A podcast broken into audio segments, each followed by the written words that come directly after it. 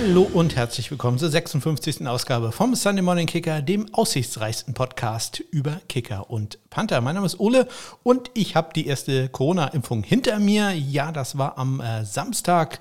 Ähm, da durfte ich ins Impfzentrum hier in Kiel kommen und nachdem ich das auch gefunden hatte, also äh, kleiner Hinweis, da kann man die Beschriftung noch so ein bisschen verbessern. Ja, es ist ein sehr markantes Gebäude hier in Kiel und jeder, der hier wohnt, kennt das auch. Äh, wenn man aber von außerhalb kommt, dann ähm, glaube ich, wird es ein bisschen schwer, da wirklich den Eingang zu finden. Also ich bin es eigentlich gewohnt, dass äh, beim Impfzentrum bei uns äh, nebenan bei der Arbeit ist eins und äh, da sind also vier Meter große Plakate, dass man da rein muss und ähm, ja, da war eher so ein ja, kleiner Zettel draußen an der Tür, dass das hier ist. Wenn man einmal drin ist, dann klappt es aber wunderbar, ging sehr, sehr schnell und das ganz Großartige an diesem Impfzentrum, welches nämlich welches sich in einem äh, Fährterminal befindet, also eine Fähre, die nach Schweden geht, äh, legt da an. Äh, keine kleine Fähre, sondern das ist schon so eine äh, Kreuzfahrtschiffsgröße. Ähm, ist, äh, dass ähm, ja, ja, man halt diesen Terminal hat, der ja eigentlich für Touris oder Besucher gedacht ist und dementsprechend hat er eine wunderbare Aussicht über die Kieler Förde, weil das halt normalerweise der äh, Wartebereich für die Leute ist, die auf die Fähre wollen und äh, da will man denen natürlich ein bisschen was bieten und so kann man äh, da dann die 15 Minuten, die man warten muss, am Ende ja äh, da sehr, sehr schön verbringen. Das ist wirklich ganz toll. Ich denke, das ist äh, eine der besten Aussichten, die man in einem Impfzentrum in Deutschland bekommen kann. Normalerweise sind das ja einfach nur Messehallen, wo man dann auf eine Wand starren muss. Und in Kiel hat man also eine riesige Glasfront äh, und kann da aufs Meer hinausschauen. Also das ist ganz, ganz äh, toll gewesen. Nicht ganz so gut äh, war dann der Ausgang. Auch da wieder die Beschriftung so ein bisschen äh, seltsam. Man äh, wusste zwar, wo man hin muss, aber man bekommt da ja den Stempel ins Impfbuch. Ähm, bei mir war da nur keiner. Und als ich dann einfach mal so um die Ecke geguckt habe, wurde ich dann sofort angeschrien, dass ich das doch nicht machen könnte und man mir doch erstmal den Stempel geben müsste. Und äh, ich konnte mich da gerade noch so zurückhalten und sagen, ja, okay, wenn hier jemand wäre, der mir das sagen würde oder das einfach machen würde, wäre das ja alles kein Problem. Aber äh, hier einfach nur dumm rumstehen, habe ich jetzt auch keine Lust zu. Naja, äh, egal, äh, Nebenwirkungen ja, waren durchaus ein bisschen da. Äh, der Arm tat ganz schön weh. Also ähm, hat ein paar Stunden gedauert, bis das losging, aber so schön heißt, die Einstichstelle, das kann wehtun und äh, es tat auch ganz schön weh. Also so 24 Stunden lang hatte ich so ja, das Gefühl, als wenn ich einen Hammer-Workout gemacht hätte mit meinem linken Arm. Äh, auf die Idee würde ich natürlich nie kommen, aber so ähnlich hat es sich so angehört. Oder fühlt es sich wohl an, wenn man sowas mal machen würde. Ja, äh, wir waren am Freitag schon einmal in Kiel unterwegs, äh, hier die neue Wohnung, die Umgebung etwas mehr erkunden, was natürlich auch so ein bisschen lächerlich ist, denn wir sind ja nur 800 Meter umgezogen, aber trotzdem ist es so ein bisschen äh, eine andere Gegend äh, von Kiel. Wir sind normalerweise immer in Richtung A gegangen und jetzt gehen wir halt immer in Richtung B und haben uns das Ganze hier mal äh, etwas genauer angeguckt und äh, sind dann durch die Innenstadt gegangen und ähm, ja, haben dann so gesehen, ja, so ganz toll ist das in dieser Haupteinkaufsstraße, die wir haben. Ich glaube, die älteste Fußgängerzone in Deutschland übrigens, äh, ist es hier nicht. Also sehr viele Handy, 1-Euro-Läden und sehr viel Leerstand. Also das ist jetzt nicht ganz so schön. Und äh, man möchte diese Straße jetzt neu gestalten. Und das ist ziemlich lustig, denn es gibt bei YouTube so einen Kanal, der hat äh, alte Bilder aus Kiel, äh, wie es ja also so in den 40er, 50er, 60er Jahren aussah.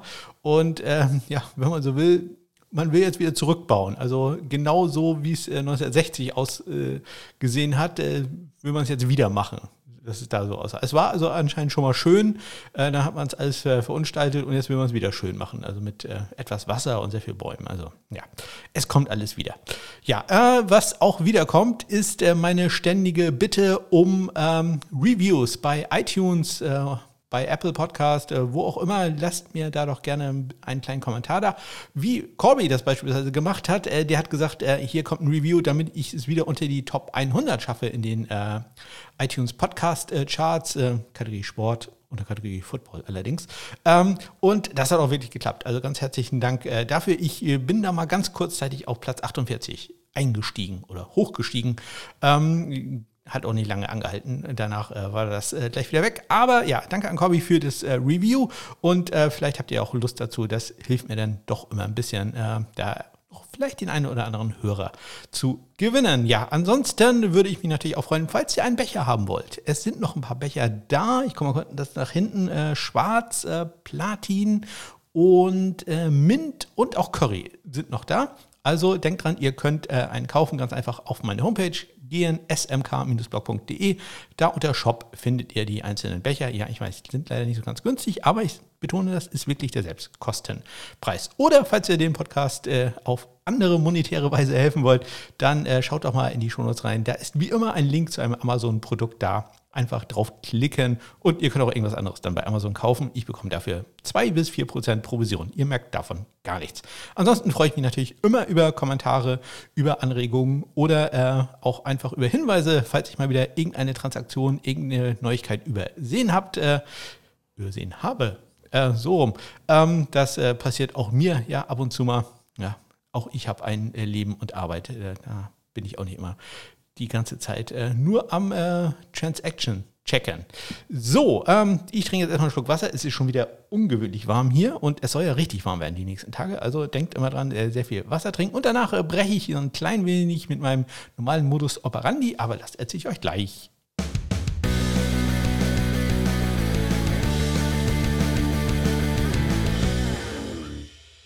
Ja, normalerweise seid ihr es ja gewohnt, dass, äh, wenn ich diesen Trainer gespielt habe, dass dann die News und Transactions kommen. Ähm, das wird diesmal nicht so sein. Diesmal gibt es ein Interview und zwar ein sehr interessantes Interview, welches ich mit Eric von Kickers of Earth geführt habe. Kickers of Earth ist eine ja, Plattform, ein, ein YouTube-Kanal, den Eric hat. Ähm, er ist auch natürlich bei Instagram, Twitter und so weiter aktiv. Äh, er selbst hat äh, D1 College Football gespielt in äh, Louisiana bei Northwestern State, äh, Go Demons. Ähm, ja, und erzählt ein bisschen was äh, über sich, über seinen Werdegang und ähm, was er so auf seinem äh, Kanal anbietet. Also falls ihr Kicker seid oder auch nur Kicker interessiert, dann äh, würde ich euch sehr empfehlen, da mal reinzuhören oder reinzuschauen. Ist ja ein YouTube-Kanal, kann man auch was gucken. Ähm, und wir haben uns dann die Rookie-Kicker in der NFL vorgenommen und äh, deswegen kommen jetzt nicht die Transaktionen, denn dann kann ich gleich noch ein bisschen was dazu erzählen. Wir haben das Interview bereits am letzten Mittwoch aufgenommen, deswegen ein paar Sachen, die dann gleich äh, vorkommen werden, ja, wussten wir da einfach noch nicht. Aber sonst ein, ganz tolles Interview mit äh, Eric. Ich wünsche euch ganz viel Spaß dabei. Joining me now from Kickers of Earth and the accompanying YouTube channel of that is Eric. Eric, thanks a lot for taking the time. Thanks for having me. Glad to be here. Eric, uh, tell us a little bit about your background. Um, you're from Texas, so uh, Division One college kicker. Um, how came that to be? So I I started kicking in, in middle school, which for us is like sixth to eighth grade. Uh, I was more of just a raw kicker. Didn't really know what I was doing. I, I went into high school. My freshman year, I actually just played soccer or American. Uh, I guess I guess it'd be football for you guys, but I uh, played soccer for my ninth grade year. I didn't actually play football, and I went into the summer. Uh, talked to a couple of my friends, and they were saying like they've got a couple kickers, but you know they don't really have any like serious guys or talent uh, for the team. So I figured, you know, I've played it before. I could try out and see what happens. And I, I tried out for the team and did pretty well, and uh, became the the kicker for the team for the sophomore year. And then I got training in the the end of my sophomore uh, season and won a kicking camp. I actually won with a hundred or uh, my personal best at the time, uh, which was actually um, the the rest of my junior season, I did pretty well, and I actually found a mentor the the end of my junior season and um, met with him. His name was Nick Gatto. Uh, love him to death. I, I, still help him out whenever I can, but um, went and trained with him. Did really well my my senior year, at least to, up to my standards. Ended up going to a handful more camps in the senior spring season, and I went to a camp in Vegas. I won the kickoff uh, division out of everyone that was there, or I don't know, two, 300, 400 kickers. Uh, so I figured, you know, something really cool is going to happen. I'm going to get like Baylor and Alabama and TCU. They're all going to come rushing to me and say like, "We need you," but didn't really work out that way. And um, I ended up getting a scholarship offer from a junior college in Blinn or at uh, Brenham, Texas, called Blinn College. And they uh, they took a chance on me, and I, I, I couldn't thank them enough because I went there, uh, really learned what it was to be at a college level, but they actually taught me more than just you know hard work. There was just a, a level of of effort that that they put in because they were coming from uh, a place where they had transferred in from other big time schools. You know, we had a guy from Oklahoma, from Baylor, uh, TCU, like some really big schools had come in, uh, transferred into that school. So they really wanted to show themselves, and it was nice to see that because it allowed me to understand like the effort that needs to be put in in order to get to the next level.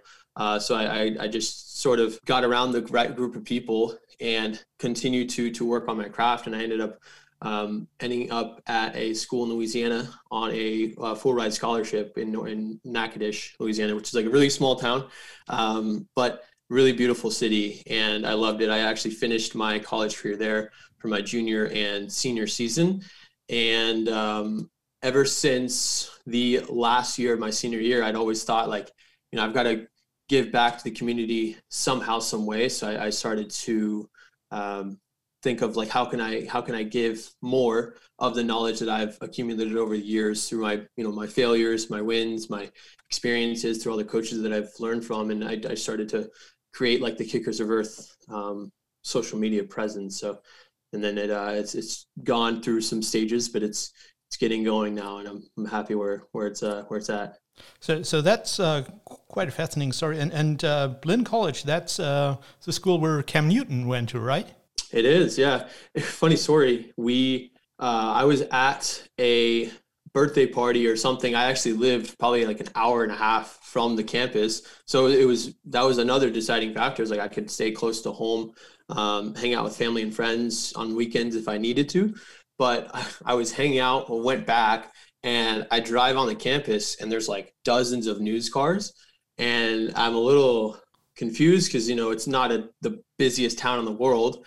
Uh, Walmart was like the main attraction for the city, so uh, I was I was curious as to what was going on, and one of my friends told me that Cam Newton had just left uh, 30 minutes ago, and that was that's tough because everyone got pictures with him, and I just showed up. And uh, but yeah, he went there. Dede Westbrook is a, uh, a, a receiver for the NFL right now. He's actually uh, still playing right now, and he came from Blinn when I was there. So we had a handful of NFL talent just on the team that I was on, and uh, yeah, they're they're a rock star team. Yeah, that's awesome. For, for us kicker punters, love us. Uh, I, th- I, think John Baker, uh, later punter in the NFL, he also attended Blinn, Blinn College. So, so, quite a lot of uh, NFL alumni for for such a small, relatively small school. Uh, that's that's amazing. You uh, just mentioned your social media presence. You've um, come up now with a um, YouTube channel called Kickers of Earth, of course, uh, which has a little bit of a holistic approach. You're, you're not just gi giving you know kickers purely kicking advice, but also you know stretching and uh, nutritional facts and stuff like that. So um, that's basically the thing you want to do. You want to give back to the community all of the knowledge that, that you have in whatever uh, aspects of life, right?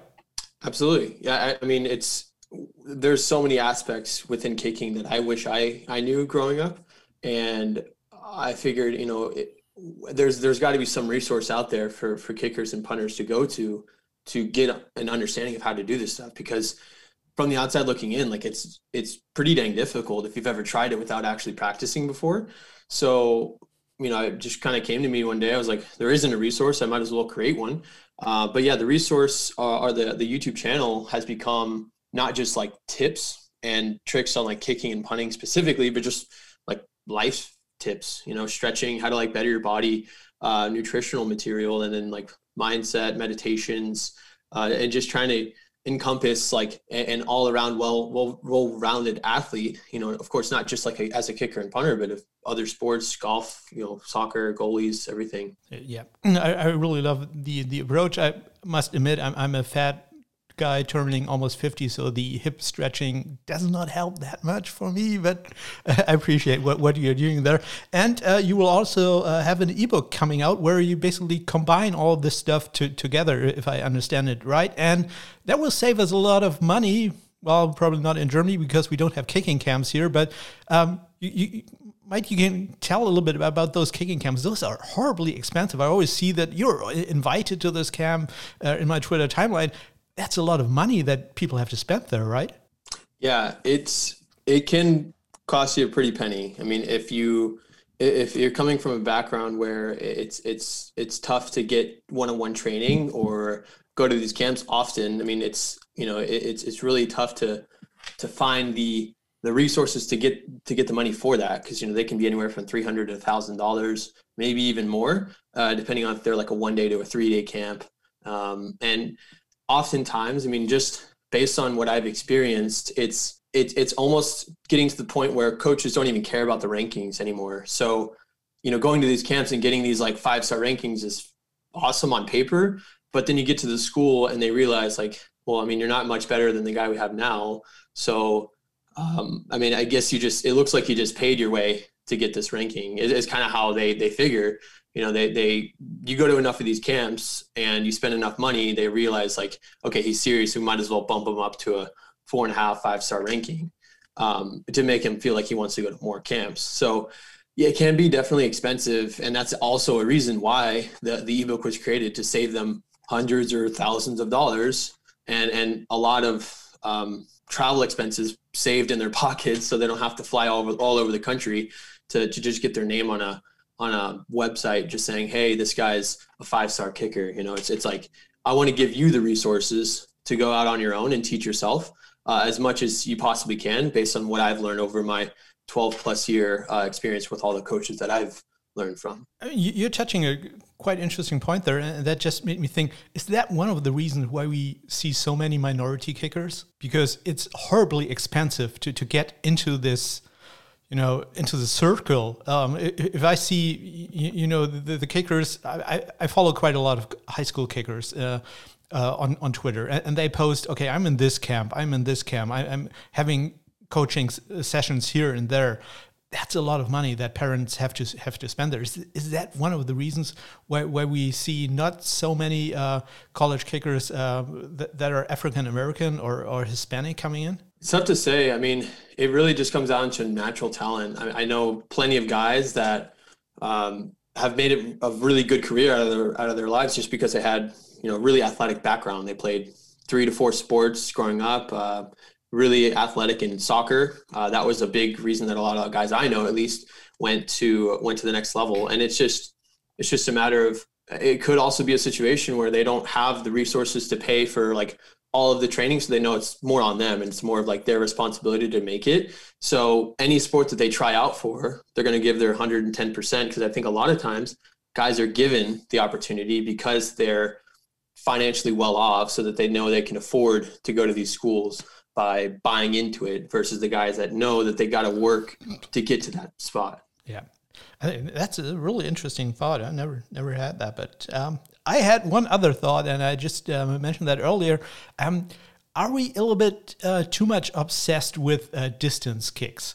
I mean, we, we always see the 55 yarder and, and that's made and with I don't know six seven yards to spare we all uh, that's that's awesome and then again we think uh, why why does he just miss that 38 yarder that you know uh, are, are, we a little bit too much obsessed with, with, with, distance, especially in recruiting, where, where they just seem to have, uh, you know, always post the 55 yarder and uh, forget that before that he's made 22 40 yard field goals? Is, is that something that um, yeah, is just my personal opinion, or might there be something truth to that? Great point. Yeah, great, great, great uh, question. There's actually uh, a common theme in the kicking world. It's like the farther you kick, the better you are, um, which is completely untrue. I think distance really has nothing to do with um, anything other than the fact that you just kick far kicks and you tried it enough times to where you got the one on film um, and to showcase it to the world. So personally, uh, if you can get uh, to be very, very consistent and what we call money, you know, not missing a kick from 45 yards in, that's all that's necessary because I may have tried, uh, attempted maybe three kicks past 50 yards in my entire career, but almost all of the attempts that I had were from 47 yards and in to like 20. And, and they don't, they don't care if you can kick a 70 yard field goal if they figure out that you can only make one out of 10 from 45. You know, all of that goes into play because I got a lot of questions all the time from guys saying, you know, I kick a 58 yarder. Is that good? It's like, that's fine, but that's not what's going to get you like these scholarships because they need to know that you can make 10 kicks in a row from 45 yards or 40 yards, you know, and, and that's what I would recommend is just figure out how consistent you are from 45 yards in and just film yourself consistently without cutting any film, just doing a long video of, of you going from each hash mark all over the field, just like random places, and hitting those kicks because that's going to develop your confidence way more than, oh, I can make a 55 yarder that's fantastic. And then how often does that happen in the game? You know, it just it's it's definitely a mindset that needs to be shifted soon because it's like an ego thing. Everyone's trying to prove that they're the strongest guy when in reality like I know if I put the work in to, to make my 45s and 40s, that's what's going to get me the scholarship versus the guy that can make a 55er, you know. Not a not a big deal our, our, kickers a little bit ahead of themselves. So, so they think, oh, I need to make that 50 yarder because, you know, I want to get to the NFL, where in fact, it doesn't matter if you can make that 50, 55 yarder or 50 yarder, uh, because in college, you will have on average a 40 yard field goal. And that's what the coaches should look at. And uh, that's what the um, high school kick kickers should show because the chance of making it to the NFL are so slim it's almost absurd. But getting into a college and, and then getting um, a scholarship there, that's something that you basically will will uh, shape your entire life. Exactly, and and that's where the consistency comes into play because you've got thousands and thousands of high school players trying to make it to the college level. It's already a very small percentage. So to be fair, that the the real thing that can differentiate you from the other guys is just showing, of course, through games that you can do it.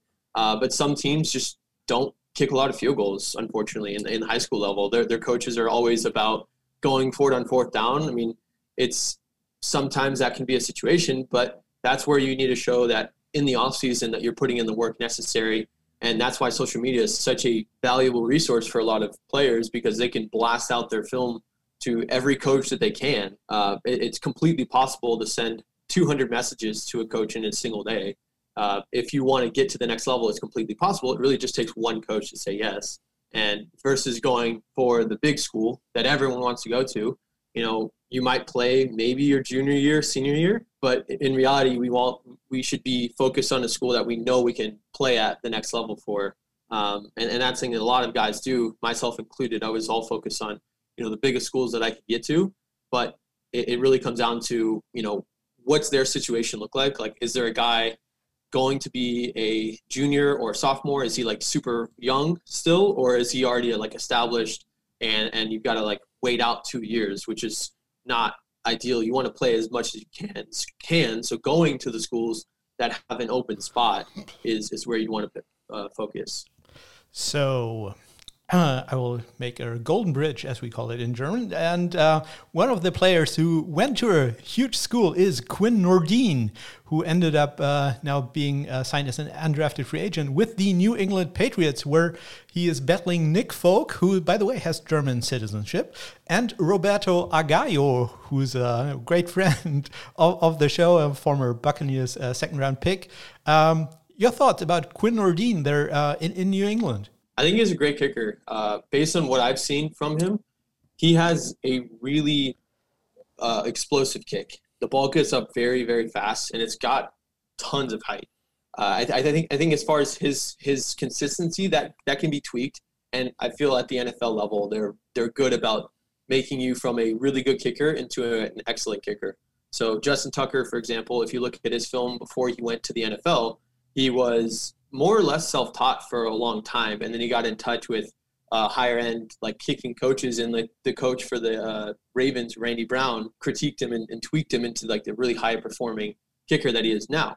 And I think that's the same with all NFL teams. They have a guy, or at least a guy that's really experienced, or that they can bring in that's going to be one on one with them all the time. I think as far as Quinn's consistency, if he can just dial it in a little bit and make you know one or two more kicks out of 20 that he normally is, he'll be great because the ball flight's there. It's it's always straight and true. It's really high. It's really far, but it does. Uh, I think he hooks a little a cu- couple kicks more left than he than he could, uh, and it just comes down to him slowing down his swing and just being a little bit more disciplined and not trying to completely crush it, but just trusting his his his swing and, and swinging like 80% power.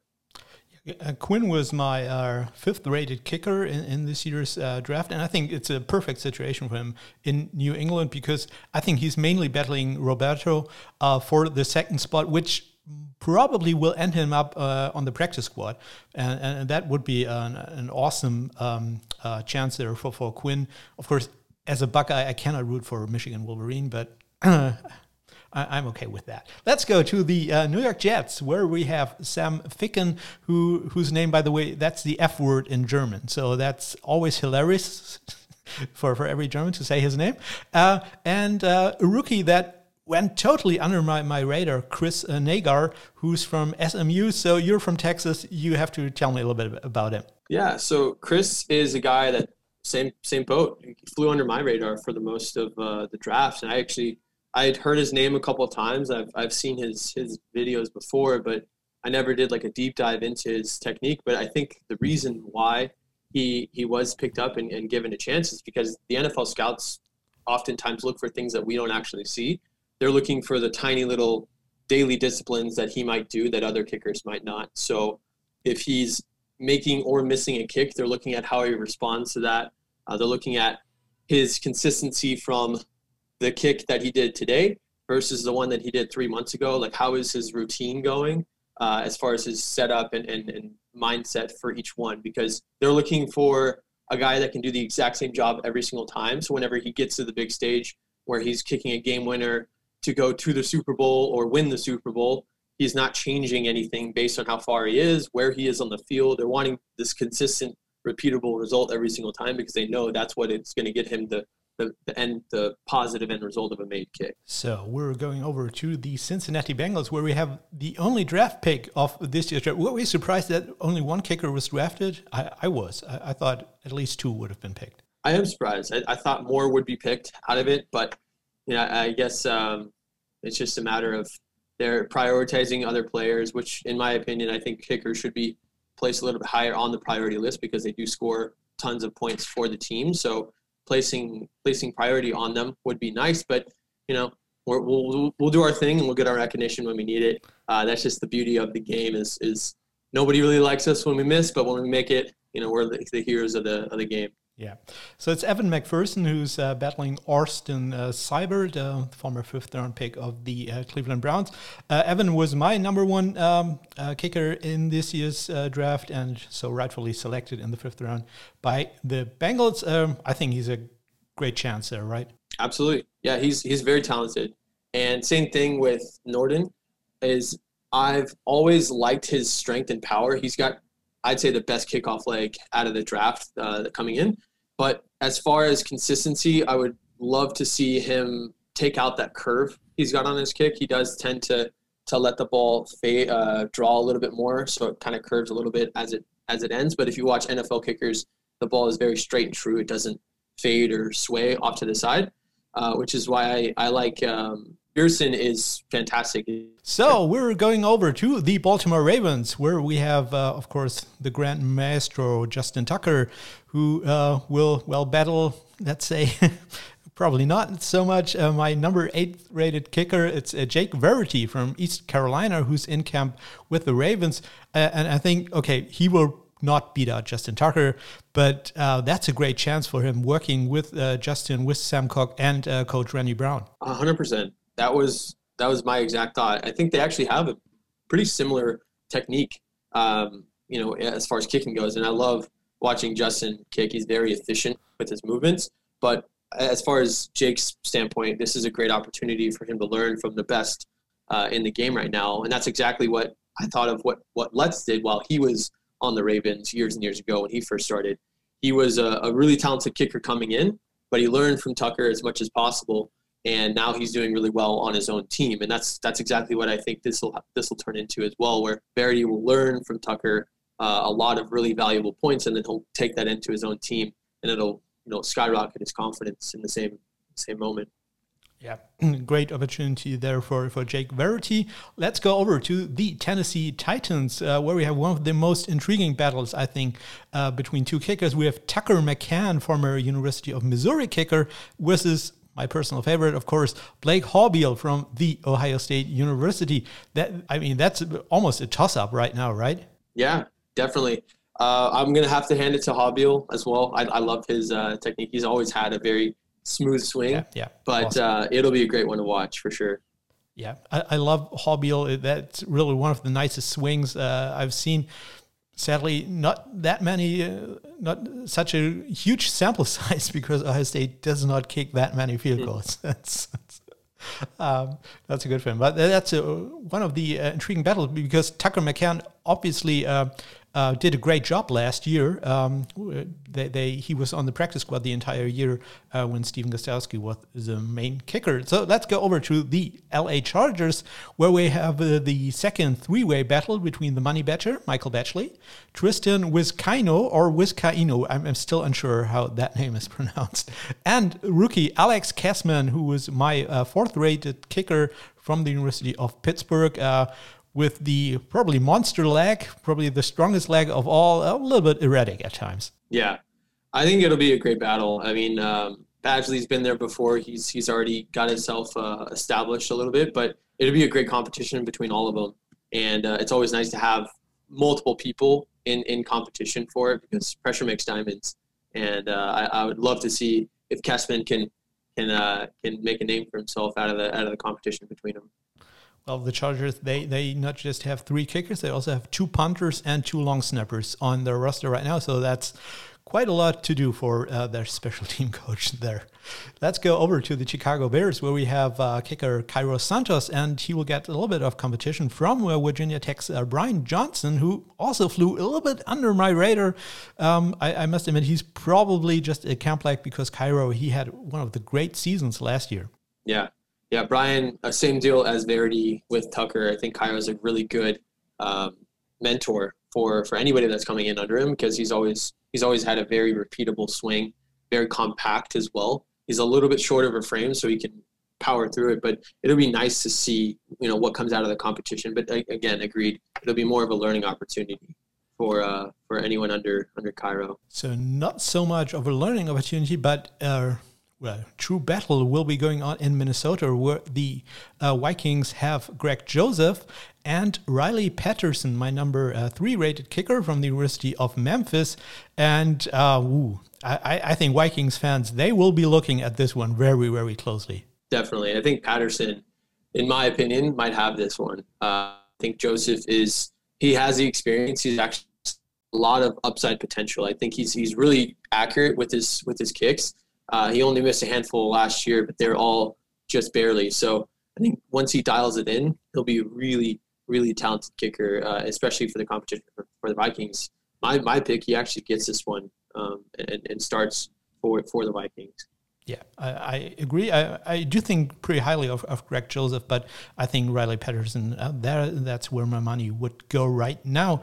And our final rookie kicker, and he was my uh, second uh, best rated kicker, uh, that's Jose Borregales, the uh, um, Lou Groza Award winner. Last year, he goes to the Tampa Bay Buccaneers. Uh, a little bit surprising because I would have thought he would when he would go to another team where probably um, the competition would be a little bit closer because he's battling Ryan Suckup, who had um, one of the great seasons last year, great comeback story there. So that will be difficult for Jose to to um, beat out Ryan. Yeah, and in same boat. I mean, Suckup is another really good kicker who's been in for for years now. Uh, I mean, it'll be a great competition. My personal favorite is Borgalis because he's so um, consistent with his swing, and I think he's I'd say the most efficient with it. So what that means is if he does not hit it as clean as he should, the ball is still going to make it because he's doing all of the little things right.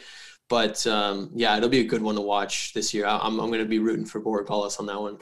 Yeah, uh, I, I, love him too, but uh, my money would be on Ryan there. I, I don't know why, yeah. but um, I'm not, not so sure about, about Jose. But I, I think we will see him. Uh, he probably mm-hmm. might, might end up on a practice squad somewhere hopefully they will e- expand the practice squad again to 16 players this year. This will help some uh, specialists getting a job there. So, yeah, I, am seeing uh, Succop there uh, as the leader. Um, we, have not talked about this before, but I will ask you que- one question about college football. Is there any college kicker that uh, um, so far flew under my radar and where you say, hey, keep, Oli, keep his name tight? We get. We...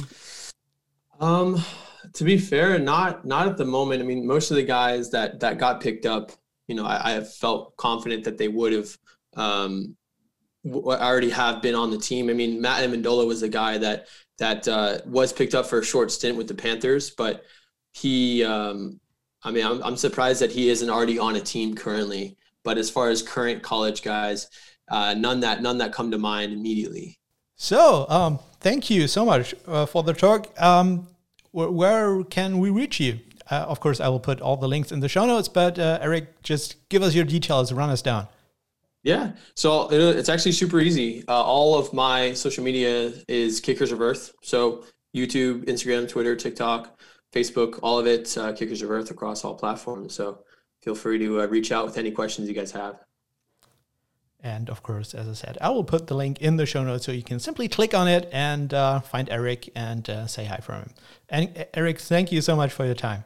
Thank you. Thanks for, thanks for having me. It was a blast. Vielen Dank nochmal an Eric dafür, dass er sich die Zeit äh, genommen hat. Ihr findet äh, einen Link zu seiner Webseite, zum YouTube-Kanal, zu seinem Instagram-Profil und auch zu seinem äh, Twitter-Account natürlich in den Shownotes. Klickt da doch mal rein. Auch das E-Book könnt ihr da über seine Homepage äh, bestellen. So, jetzt geht's los mit den News und äh, Transaktionen der Woche.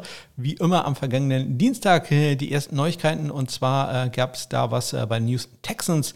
Da war Special Teams Coordinator Frank Ross im Interview und hat sich sehr positiv über seinen neuen Panther Cam Johnston, der ja von den Eagles äh, kam, geäußert. Ich zitiere ihn jetzt mal: uh, What a tremendous talent, what a special player powerful young man, powerful athlete in weight room and on the field. Also äh, da wird der frühere Ohio State Spieler äh, sehr stark gelobt. Endlich gibt es mal positive Neuigkeiten von den Texans, auch wenn es nur der Panther ist. Dann gab es einen Artikel bei äh, The Athletic. Ich habe den natürlich in den Shownotes verlinkt, könnte hinter der Paywall sein, ihr kennt das. Ähm, da geht es um äh, Evan McPherson, den einzigen äh, Kicker, der gedraftet wurde in diesem Jahr, und äh, die Draft-Historie von Kickern bei den Bengals. Und eine Sache, die ich da äh, aber mal rausgenommen habe, die äh, haben mal gezeigt, welche All-Pros denn gedraftet wurden bei Kickern und äh, welche nicht gedraftet wurden. Also First Team All-Pros, ähm, da waren sieben gedraftet, 14 undrafted, aus den letzten 25 Jahren, glaube ich, oder so war es.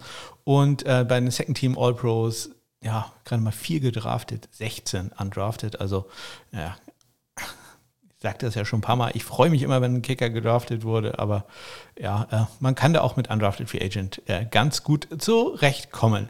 So, und jetzt kommen wir äh, zum Donnerstag und da gab es Neuigkeiten. Wir hatten ja gerade im Interview mit Eric, hab, insbesondere ich war ja sehr hoch, obwohl er auch bei äh, Riley Patterson von den Vikings und äh, das sah auch ganz gut aus. Die äh, Vikings haben ein Minicamp und ähm, da, wo die Presse da sein durfte, äh, haben die Kicker sechs von sieben viel kurz äh, getroffen. Der einzige Miss war dabei äh, Patterson aus 51 Yards. Ähm, ja, und das war am Donnerstag. Danach lief es wohl nicht mehr ganz so gut. Da komme ich gleich nochmal zu. Ähm, bei den Jets, ähm, wo da die Presse hingeguckt hat, ja, lief es nicht ganz so großartig. Drei von sieben waren da äh, die beiden Kick Kicker, Chris Negar und äh, Sam Ficken. Und ähm, ja, über Nigger war ähm, Special Teams Coordinator Brent Boyer allerdings äh, relativ äh, glücklich, zufrieden. Äh, hat äh, betont, dass äh, seine Kicks eine gute Höhe haben, dass äh, Nigger eine gute Stärke im Oberkörper hat und einen guten Spin, gute Rotation auf den Ball bringt. Ähm, ja, dann gab es Neuigkeiten am Freitag aus dem Camp der Carolina Panthers. Ähm, da ist ja zurzeit äh, Joey Sly der einzige äh, Kicker im äh, Camp und es sieht wohl so aus, dass man doch noch einen Kicker mal äh, holen wird, eher um äh, ein bisschen ihm die Arbeit abzunehmen und äh, nicht unbedingt da groß Konkurrenz reinzubringen. Aber Sly hat wohl in der Offseason durchaus mit einem Sportpsychologen gearbeitet, um das mentale ähm, Spiel noch ein bisschen zu verbessern. Er hatte ja äh, letztes Jahr eins von sechs, nur von vier Kurs getroffen bei 50 oder mehr Yards. Und ja, da muss man auch sagen, da waren ein paar wirklich sehr, sehr lange dabei. Ich glaube, 65 Jahre und noch ein 67 Jahre, das wären alles äh, Rekorde gewesen in, in der NFL. Aber ähm, also da waren schon sehr, sehr lange äh, Dinger dabei, aber äh, man hat da gesagt, okay, probier doch mal, doch noch mal mit einem Psychologen zu arbeiten, vielleicht für ein paar Routinen da noch äh, andere Sachen reinzubringen. Ja, und das hat wohl auch äh, gewirkt denn ähm, er hat äh, im Training, als die äh, Presse da war, ähm, zwei von drei Kicks gemacht und der Mist, den er hatte, der kam aus 63 Yards. Ja, und der ging an den linken Pfosten, also äh, hätte noch die Länge gehabt. Ja, ähm, außerdem äh, hat Sly in der Offseason anscheinend sehr stark mit äh, seinem Holder, äh, Joe Charlton, den Rookie Panther, letztjährigen Rookie Panther, zusammengearbeitet, damit da noch so ein bisschen mehr die Fundamentals, bisschen mehr das Timing perfekt ist. Und äh, das hat wohl auch äh, sehr starken äh, Einfluss gehabt äh, darauf, äh, dass es jetzt wohl noch alles noch ein bisschen besser klappt. Trotzdem, wie gesagt, äh, man wird wahrscheinlich in Carolina, die haben ja Matt Amendola vor ein paar Wochen entlassen, doch nochmal gucken, ob man noch einen Kicker ins Camp bringt. Allerdings, wie gesagt, nur um die Arbeitslast für Joey Sly ein bisschen zu ähm, ja, minimieren. Ja, ähm, am Samstag dann Neuigkeiten wieder von Riley Patterson. Ähm, da lief es dann die nächsten Tage nicht mehr ganz so gut. Ich habe leider keine Zahlen bekommen, aber ähm, äh, die Beat Reporter schreiben, ja, dass äh, ja, war nicht mehr ganz so äh, gut äh, wie in den ersten Tagen und äh, am Samstag war er dann gar nicht da. Also ähm, das sieht doch so aus, als wenn er sich da verletzt hätte oder vielleicht schon weiß man nicht, im, im Doghouse der, der Trainer ist. Ähm, er wurde bisher nicht entlassen, von daher äh, gehe ich da nicht von aus, aber es kann durchaus sein, dass er äh, da eine kleine Verletzung davon getragen hat. Und äh, das hat dann in den äh, Tagen, die wir danach hatten, die letzte Nachricht war ja vom Mittwoch gewesen, dann anscheinend dazu geführt, dass er da doch etliche Kicks äh, daneben gesetzt hat. Also sieht gar nicht so gut aus für Riley Patterson bei den Vikings, aber naja, ja, äh, der ähm, Trainingscamp-Hype kann halt auch in die andere Richtung gehen. Deswegen man, muss man da ein bisschen ruhig sein. Aber es war der Grund, warum ich das Interview mit äh, Eric als erstes äh, vorgezogen habe, weil, wie gesagt, wir äh, waren uns äh, da ja noch, äh, äh, oder wir waren da noch sehr optimistisch, hatten da noch keine negativen Nachrichten aus dem Vikings-Camp. Ja, und am gestrigen Montag gab es noch eine Transaction, ich glaube, die einzige richtige Transaction in dieser Woche, nämlich wieder bei den Houston Texans. Die haben einen neuen Longsnapper oder einen zweiten Longsnapper ins Camp gebracht, nämlich mit Mitchell Fraboni, ein undrafted Free Agent von der Arizona State University. Ähm, go, was sind das? Sun Devils. Ja, und das waren ja auch schon die Transaktionen äh, aus der letzten Woche. Und damit ein kleiner Blick in die German Football League. Äh, da hat es ja den zweiten Spieltag gegeben mit ja wieder mal äh, sehr häufig sehr einseitigen Ergebnissen, aber auch wieder ein paar äh, sehr spannende Spiele, insbesondere das Spiel zwischen äh, München und äh, Ravensburg ähm, ja, wurde in der letzten Sekunde erst entschieden zugunsten für Ravensburg, die da eine Two-Point-Conversion verhindert haben und damit mit einem Punkt gewonnen haben. Ich schaue mal ganz kurz auf die ähm, Leader im Punting und im Kicking bei den äh, Panthern für zurzeit äh, Marcel Schade glaube, er heißt Marcel, ich hoffe, das ist richtig, äh, von den äh, Allgäu Comets mit einem 51-Yard-Schnitt, also ganz, ganz hervorragend. Dann Haupert von Schwäbisch Hall mit einem 47-Yard-Schnitt, äh, Robert Werner in, aus München mit 43,2 Yard-Schnitt, dann äh, Cotry von ähm, aus äh, Marburg mit einem 40,6 Yard-Schnitt, Dietz aus Ravensburg mit einem 39,8 Yard-Schnitt und äh, der lokale Held hier Marlin Precht von den Kielbeutel Hurricanes mit einem 38,5 Yard äh, Schnitt. Bei den äh, Vielkohl-Kickern äh, Florian Finke, ähm, der gleich auch noch äh, lobt erwähnt werden wird, äh, bisher äh, mit einer hundertprozentigen Trefferquote 4 von 4, äh, mit seinen längstes allerdings 38 Yards. Ähm, dann haben wir Yannick Mensching von den äh, Cologne Crocodiles, äh, der ist bisher 2 für 3, allerdings 43 Yards. Äh, da äh, sein äh, längster Kick. Und äh, Robert Werner, ähm, der hat bisher allerdings erst 2 von 4 getroffen. Allerdings die Misses kamen, zumindest das im letzten Spiel, war, glaube ich, aus 52 Yards. Also das ist durchaus verzeihlich. Und bei den äh, PATs, da sind ähm, bisher drei Spieler, nee, vier Spieler, Entschuldigung, äh, fehlerfrei, nämlich Gabel aus Schwäbisch Hall, Robert Werner von den Cowboys, Nicola Perone aus äh, Marburg und äh, Luca Jeckstedt von den äh, Braunschweig oder New Yorker Lions heißen sie ja aus ähm, Marketing oder nee, wie sagt man das, Sponsoring gründen. Ja, und äh, die Braunschweig Lions, damit sind wir schon äh, beim äh, Thema, denn äh, mein äh, zweiter Interviewgast in dieser Ausgabe, der wäre da fast äh, gelandet oder hätte da eigentlich spielen sollen, aber dann kam ja die European League of Football. Ihr wisst wahrscheinlich, ich bin da so ein bisschen skeptisch, gar nicht was ähm, die Grundidee angeht, die finde ich ziemlich gut und alles, was dem American Football Firm Deutschland ein bisschen äh, ja, Feuer unterm Hintern macht, finde ich auch nicht schlecht. Ich äh, fand halt nur die Art, wie sie es angekündigt haben, wie sie es angegangen haben, das war mir alles ein bisschen zu großprotzig. Ähm, ich bin auch mit dem Timing halt nicht zufrieden oder nicht wäre ich nicht d'accord gegangen.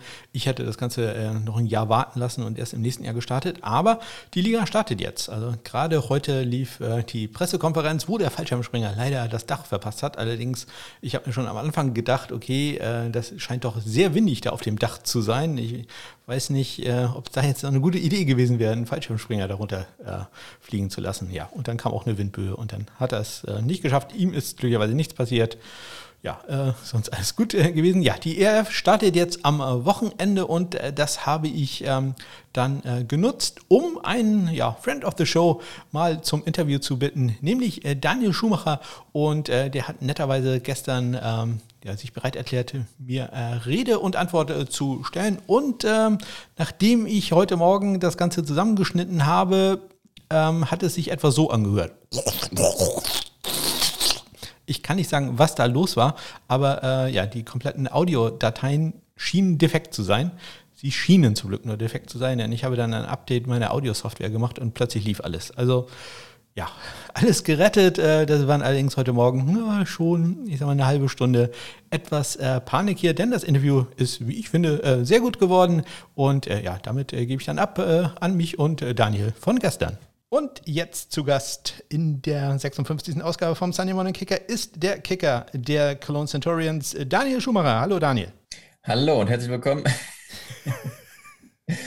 Vielen Dank, dass ich dabei sein kann. Ich freue mich riesig. Ähm, super großer Fan. Ich weiß gar nicht, letztes Jahr äh, beim Training äh, immer gehört. Äh, ich höre gerne Podcasts und Hörbücher beim Laufen und äh, jetzt hier dabei zu sein, ist eine sehr große Ehre. Ja, das sollte es auch sein. Nein, ich bin ja dabei, dass, wirklich jeder Zuhörer einmal in der Sendung vorkommen darf.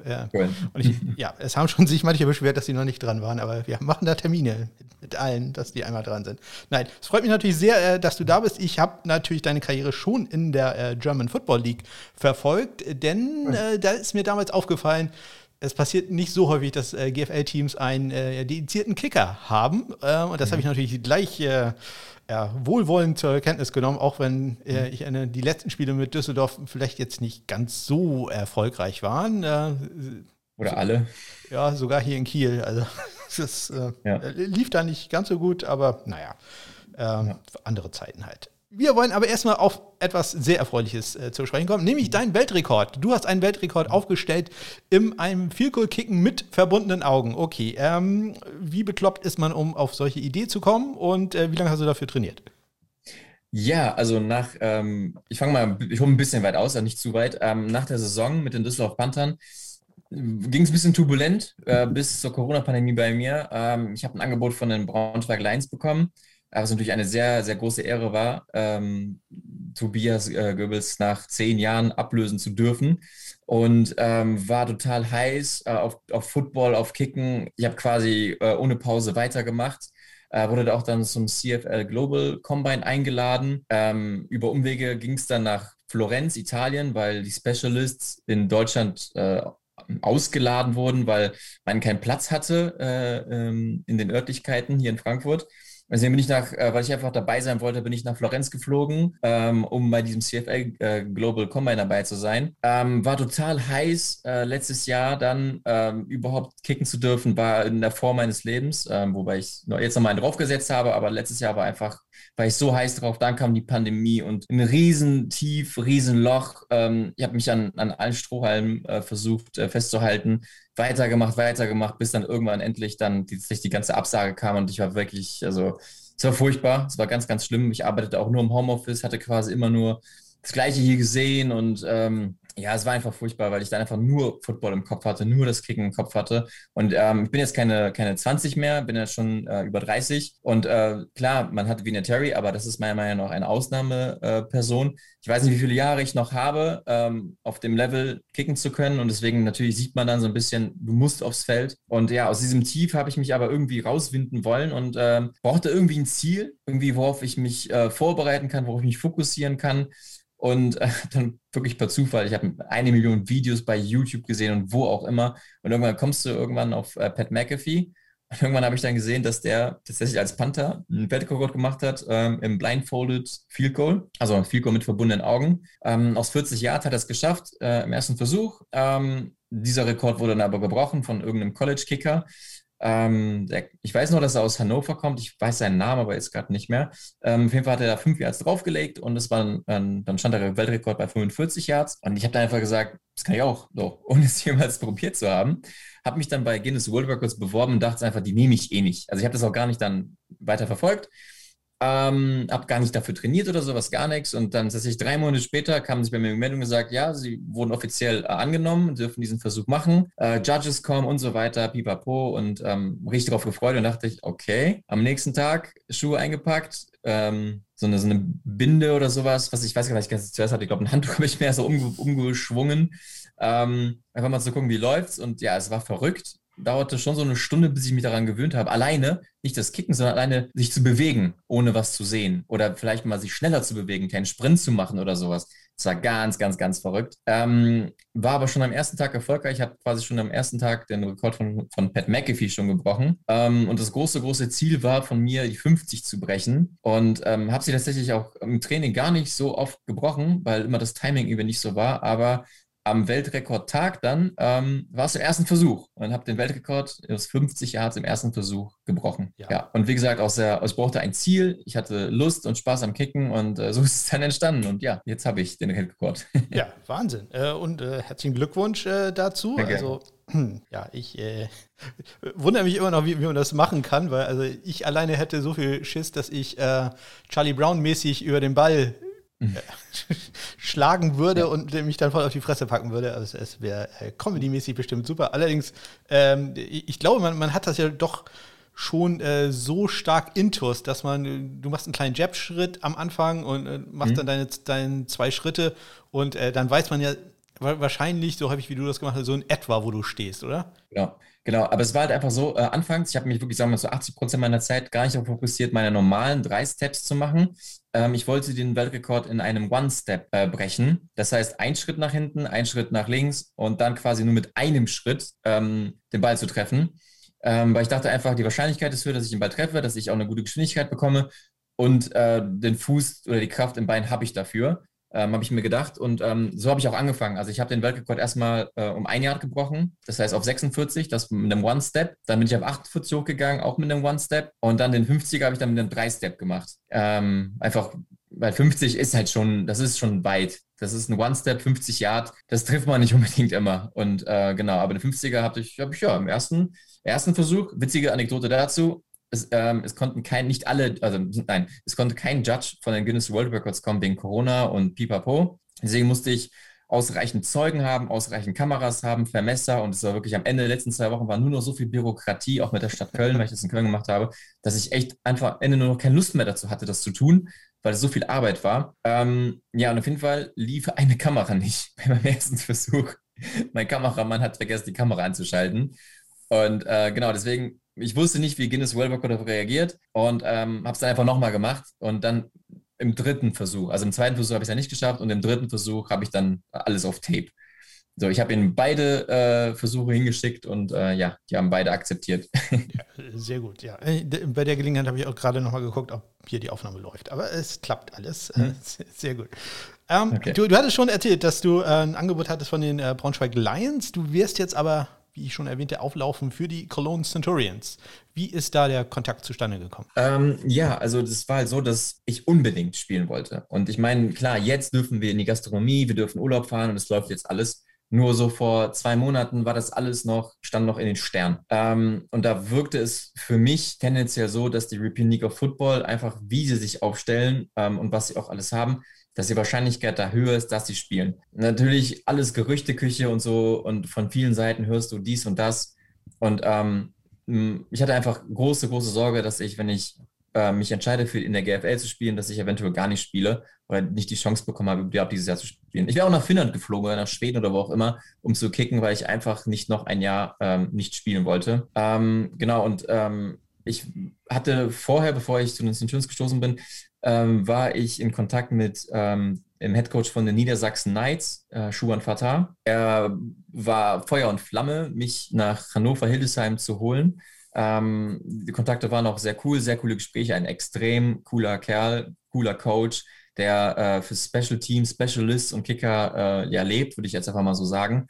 Ähm, er hat gesagt, wir machen auch ein paar verrückte Sachen und ähm, hat mich natürlich total imponiert. Dann gab es die Knights auf einmal nicht mehr. und ähm, ja, das war dann alles verrückt und hat natürlich nicht so besonders für die Liga gesprochen, um ehrlich zu sein. Ähm, kurze Zeit später hat sich dann aber, ähm, als dann natürlich, als dann mein Weltrekord ähm, offiziell wurde, ähm, haben sich dann die Cologne Centurions bei mir gemeldet und gefragt, ob ich nicht Interesse hätte oder ob ich dann irgendwo anderweitig ähm, ja, äh, schon unterschrieben habe oder zugesagt hätte. Und da habe ich gesagt, dass ich mir das einfach alles mal gerne anschauen würde, wie es äh, da ausschaut in Köln, was dahinter steckt, wer dahinter steckt. Und ähm, genau, dann ging es auch relativ schnell. Mhm. Ähm, wie läuft das Training bisher? Ihr habt, dürft ihr schon Kontakt äh, machen? Weil ich weiß, hier in äh, Norddeutschland geht es jetzt langsam los, dass ihr auch im Training richtig äh, Kontakt mhm. wieder aufbauen können. Das geht in Nordrhein-Westfalen schon? Ja, also ich weiß gar nicht, ähm, seit wann jetzt genau. Also ich weiß jetzt kein exaktes Datum. Also an, anfangs, wo ich dazu gestoßen bin, waren so die ersten ein, zwei Wochen äh, gymlastig. Wir waren nur im Fitnessstudio, Hygienekonzept, gruppenweise, nur Offense, Defense getrennt auch noch, ins, äh, kam noch hinzu und vielen Tests und Abständen und also das war jetzt kein wirklich, hat nichts mit Football zu tun gehabt oder mit, ähm, ja, mit einem American Football Team. Ähm, genau, und dann irgendwie ging es dann auf einmal los, Hygienekonzept ist durchgewunken. Wir hatten dann ähm, die Auskampfbahn, also durch Kooperation mit den Falcons, die jetzt aber gerade ein bisschen auf der Kippe steht, wie ich es mitbekommen habe. Ähm, durften wir auf den Platz und ähm, dann ging es auch schon direkt los. Also wir haben dann direkt Vollkontakt äh, trainiert und ich glaube jetzt seit einem Monat sind wir fest im Training, würde ich jetzt einfach mal so sagen, ohne jetzt genau das Datum jetzt zu wissen. Ähm, und äh, ja, wir trainieren. Ich, ich meine, ich bin Kicker, ich trainiere für mich. Ähm, ich werde nur dazugeholt, wenn Special Teams, also wenn die fünf Minuten Special Teams aufgerufen werden, dann muss ich da sein, muss auch natürlich dann, dann funktionieren. Und äh, den Rest der Zeit bin ich für mich alleine, aber das, das kenne ich, ist ja nicht mein erstes Jahr als, als Kicker. Ähm, ich habe da meine Kamera mit mir, ähm, ich teile mir meine Zeiten selber ein und ähm, das Training an sich bei mir ist jetzt so, läuft anders, weil in der GFL hatte ich eine Plate. Es gab auch für mich nie einen Grund, von der Plate runterzugehen, weil selbst in der CFL darf man eine Plate benutzen. NFL habe ich nie als mein, mein, mein Ziel ausgesprochen, auch wenn ich natürlich immer Big Think, äh, Think Big so, äh, denke und immer das Höchstmögliche. Ähm, nur bin auch ein bisschen realistisch. Ähm, wie gesagt, ich bin keine, keine 20 mehr. Und ähm, deswegen habe ich mit der Plate gekickt und der, die Umstellung, die war nicht ohne tatsächlich. Also ich habe direkt irgendwie 10 Yards verloren, äh, bei den ich ganz anders zum Ball stand, äh, ganz anderen Anlauf hatte, Planfoot war anders, Sweet Spot nicht mehr gefunden, Follow-Through war irgendwie auch anders und es war einfach irgendwie, als wenn ich komplett nochmal neu angefangen habe zu kicken. Die Bälle gingen überall hin, nur nicht da, wo sie hin sollten.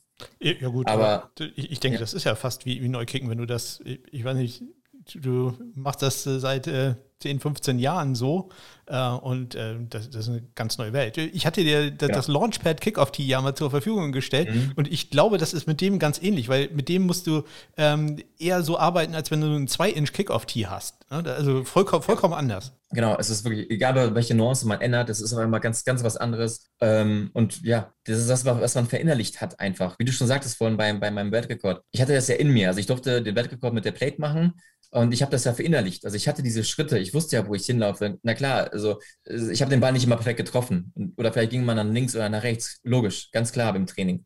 Ähm, aber wenn man auf einmal dann näher zum Ball steht und ganz anders, ein bisschen anders anläuft, sich auf andere Sachen fokussiert. Also das war nochmal, wie du schon sagst, neu erlernen. Und ähm, ja, also ich bin noch nicht da, wo ich war, sage ich jetzt mal, von der, von der Distance. Äh, wo ich war immer so zwischen 55 und 60 Yards, also 61 Yards war mein längstes.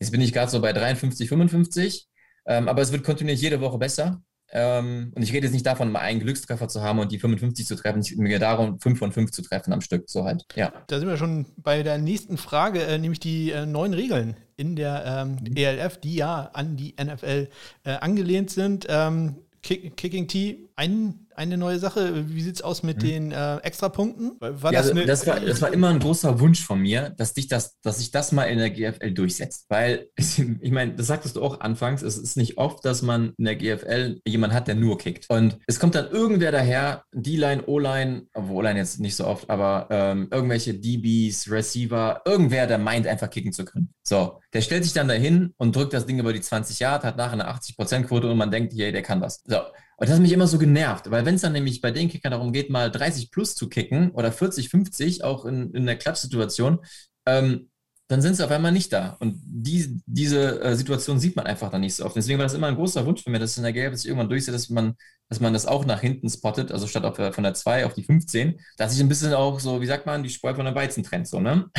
Ja.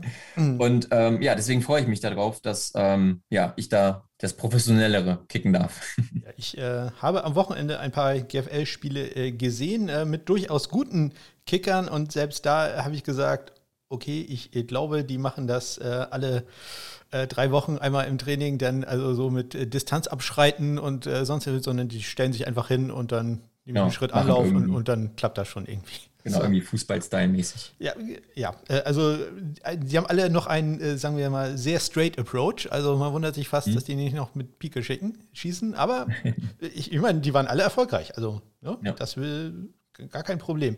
Ähm, ja, vielleicht erzähl doch mal ein bisschen was zu deinen äh, Teamkollegen, die, also für uns interessante Teamkollegen. Äh, wer ist der Panther bei euch? Ja, also ähm, von Anfang an sollte ich auch panten. Also wir hatten jetzt nicht den Panther, ich hatte die ganze Zeit gehofft, weil bei Niedersachsen Knights hätte ich mit Jacob Templer äh, zusammengespielt. Das wäre natürlich eine super Und, äh, Ich hatte mir so gewünscht, dass wir quasi so das Specialist-Tandem werden überhaupt. Er als Panther, ich als Kicker und wir irgendwie eine coole Einheit bilden. Er wird noch mein Holder, Holder und so. Das hatten wir so ein bisschen, irgendwie so ein bisschen mal bequatscht. Dann ist er zu Leipzig gegangen gegangen, ähm, was natürlich cool ist. Leipzig äh, wird bestimmt auch richtig rocken. Ähm, cooles, cooles Team, äh, coole Stadt. Ähm, und dann hieß es halt, dass ich panten soll. Ich pante gerne auf jeden Fall, mir macht das auch Spaß. Nur bei mir ist es dann auch manchmal so, äh, ich mache einen richtig coolen Punt, der fliegt dann so 60, 65 äh, Yards, wie auch gegen, gegen äh, im ersten Joint Practice mit der Galaxy. 65 Yard Punt, war cool hat Spaß gemacht. Und dann habe ich aber manchmal eine Gurke. Die fliegt dann einfach nur kerzengerade. Klar, Hangtime von gefühlt 20 Sekunden, fliegt aber nicht mal 10 Yards weit. Und ähm, genau, und dann ähm, habe ich aber gesagt, hey, wenn ihr irgendjemanden habt, der das besser kann, stelle ich mich gerne hinten an. Ähm, aber ich mache es auf jeden Fall. Ich, ich kann es ja auch. Ähm, ich kann dafür noch, noch mehr trainieren. Und wie gesagt, ich habe ich hab ein guten, gut, gutes Bein dafür. Ähm, nur dann hat sich irgendwann äh, hier der Chris Esiala, ähm, der war bei den Baltimore Ravens und hat da regelmäßig gepantet mit dem Panther und mit dem Kicker zusammen.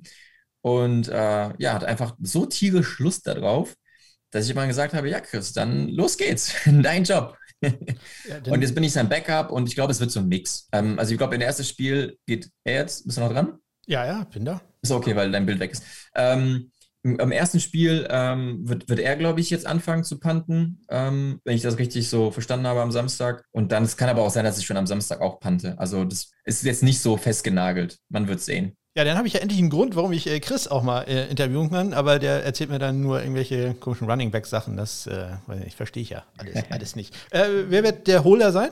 Ja, mein Holder ist der René. Ähm, der ist ähm, Running Back bei uns und äh, der macht das echt richtig gut. Also ich hatte im ersten Training hatte ich große Liebe an Jan Weinreich, netter, super sympathischer Kerl. Aber in meinem allerersten Training hatte ich Jan Weinreich als mein Holder und ich dachte so, oh Gott, also wenn das mein Holder wird, dann Prost Mahlzeit, weil das war echt äh, furchtbar. Der Ball äh, stand überall und nicht da, wo er, wo er sollte, auch nicht wie er sollte. Und dann am nächsten, nächsten, übernächsten Training ähm, kam dann René und meinte, hey, ich habe das gemacht. Und äh, er war erstmal anfangs überfordert äh, äh, mit den Wünschen, die ich hätte. Weil er meinte, er hat noch nie einen Kicker gehabt, der wusste, was er macht. ähm, weil ich ihm explizit Instruktionen gegeben habe, weil ich ganz genau eine Position haben möchte, wie der Ball ist, wie er gedreht ist. Und mit einem Longsnapper wie Patrick Pötsch, der dir den Ball so dreht, dass er perfekt ankommt, ist das alles auch möglich. Also ich habe quasi den Ball genauso, wie ich ihn mir selbst hinstellen würde mit einem, ähm, mit einem, ja, mit einem Metallholder. Ähm, und deswegen läuft das äh, wunderbar. Also das Timing ist auch richtig gut. Patrick ist so schnell. Wir haben sogar so viel Zeit zusammen, dass ich dem René noch eine halbe Sekunde mehr Zeit gebe, dass er den Ball richtig positioniert, weil in so einem Training, wir hatten quasi auch ohne, ähm, ohne dass jemand geblockt wurde, ungeblockt ist jemand durchgelaufen, konnte den Ball nicht blocken. Also daran sollte es eigentlich bei uns hoffentlich nicht scheitern. Im Spiel ist natürlich immer alles anders, aber ähm, genau, also das, das, das, sind wir. Patrick, René und ich, wir sind die, die Achse für das, äh, für das Kicking. Genau.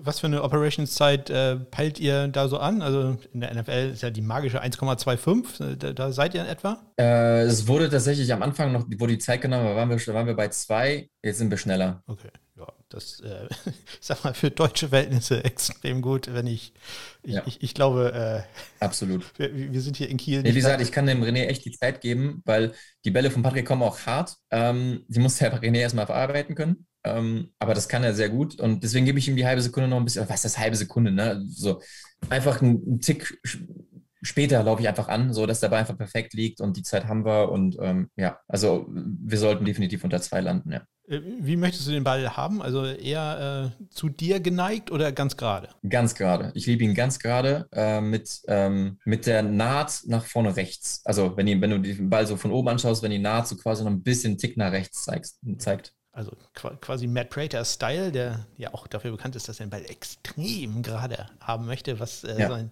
seine Holder immer zur Verzweiflung gebracht hat. Das musste Jack Fox erstmal äh, ja, aufwendig lernen.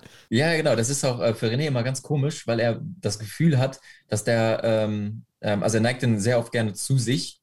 Und er meinte, wenn er den gerade macht, fühlt es sich für ihn so an, als wenn er den quasi schon zu weit, also wenn er den drüber hat. So. Aber ja, das ist für mich von, von, von dem Blickwinkel vom, beim Holder, wenn er da so quasi sitzt ähm, oder kniet, ähm, ja, das, sieht das wohl sehr schräg aus. Äh, Aber ja. Wie, wie, ist das mit den, mit den Hashmarks? Die sind ja auch NFL-Style, jetzt ein bisschen ähm, hm. ja, mittiger, näher zur Mitte dran. Ja. Äh, angenehme Sache oder auch das wieder muss man sich ein bisschen dran gewöhnen, gerade die kurzen, viel kurz, äh, wenn die von der linken, rechten Hashmark kamen, das war ja doch ein Winkel, den man da einschlagen musste. Das fällt jetzt genau. äh, netterweise weg. Ja, genau. Also in der GFL ähm, hatte ich tatsächlich drei, die äh, noch gefühlt näher dran waren als ein PT.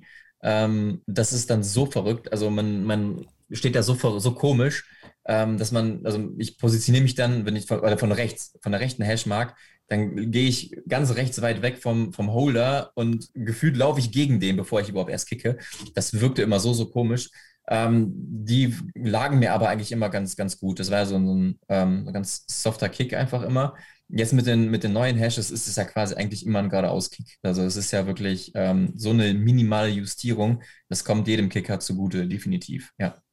Äh, wie sieht es aus mit, mit Kickoffs? Auch da gibt es ja ein bisschen andere Regeln. Ähm, ich, ich, glaube, das wird für dich kein großes Problem sein, nee. äh, eher für deine Mitspieler. Genau, richtig, ja.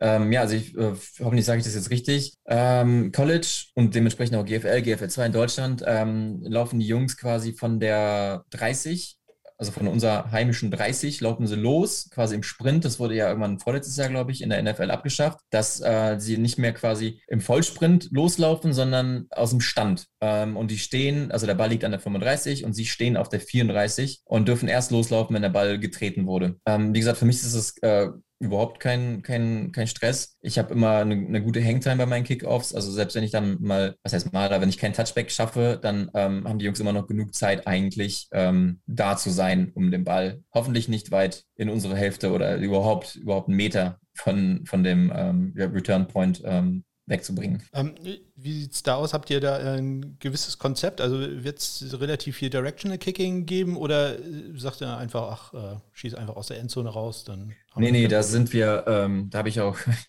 ich ähm, schieße eigentlich immer gern einfach drauf. So, weil ich will einen Touchback. So. Ähm, hab ein, hab, bin kicke immer gern ganz nach links und äh, habe da die meiste Quote, einen Touchback zu erreichen. So, ähm, aber die Coaches wollen manchmal auch den Return haben, vor allem bei bestimmten Returnern. Und ähm, da wollen sie die Bälle ganz platziert haben, ähm, ganz bestimmten Positionen, ganz bestimmt rechts, ganz bestimmt links, ähm, niemals in die Mitte so ungefähr.